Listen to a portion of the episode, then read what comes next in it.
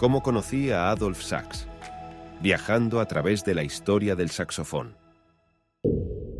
Rue Saint-Georges, número 10, París.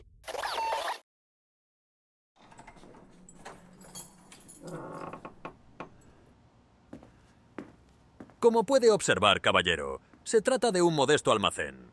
No es gran cosa, pero según me ha comentado, podría ser de gran utilidad para usted. Monsieur, el tiempo apremia y necesito instalarme de inmediato. Ciertamente, señor.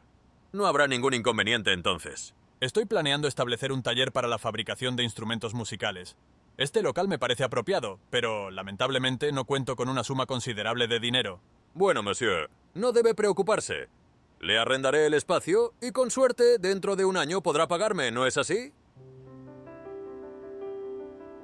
A lo largo de la vida de nuestro protagonista, Adolf Sachs, hemos constatado que, en numerosas ocasiones, su fortuna ha superado el ámbito meramente económico.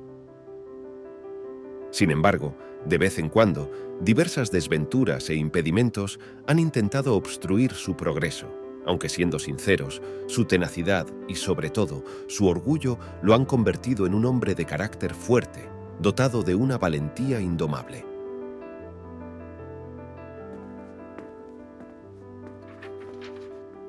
Aquí tiene el contrato de arrendamiento que he confeccionado. Conforme a lo acordado, podrá utilizar el espacio y en espera de que su situación financiera mejore en un año, para entonces podrá abonarme la renta y los gastos correspondientes. Sax, le ruego una vez más, amigo mío, que acepte mi ayuda, por favor. Tengo cuatro mil francos ahorrados, es todo cuanto poseo. De verdad, los pongo a su disposición. Confío en usted como persona y como artista. El dinero de un amigo siempre trae buena fortuna. Agradezco sinceramente su oferta, amigo mío, pero no puedo admitirla. Resulta demasiado arriesgado y... No me gustaría que invirtiera todos sus fondos en mi negocio. El dinero atrae dinero, y con cuatro mil francos podrá conseguir diez mil, y con diez mil francos y su ingenio podrá lograr grandes hazañas.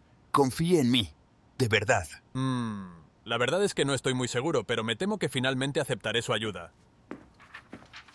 Entonces, ¿podemos sellar el trato, monsieur?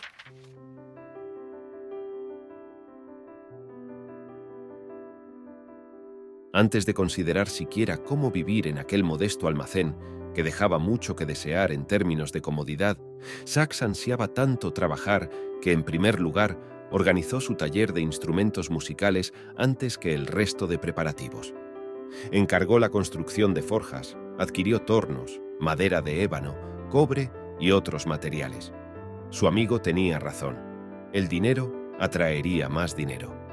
Pronto, dos conocidos de Sachs se interesarían en el negocio y se unirían como socios, y poco tiempo después se sumaría un socio más. El acuerdo se formalizó y se entregaron 7.000 francos adicionales al genio inventor, para quien la fortuna, por el momento, parecía empezar a sonreírle en aquellos duros momentos. Aunque, como iremos descubriendo, no tardaría en cambiar su suerte.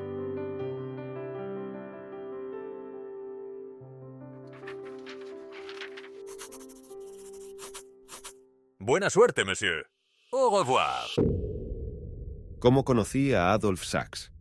Viajando a través de la historia del saxofón. Un podcast creado por Álvaro Molina.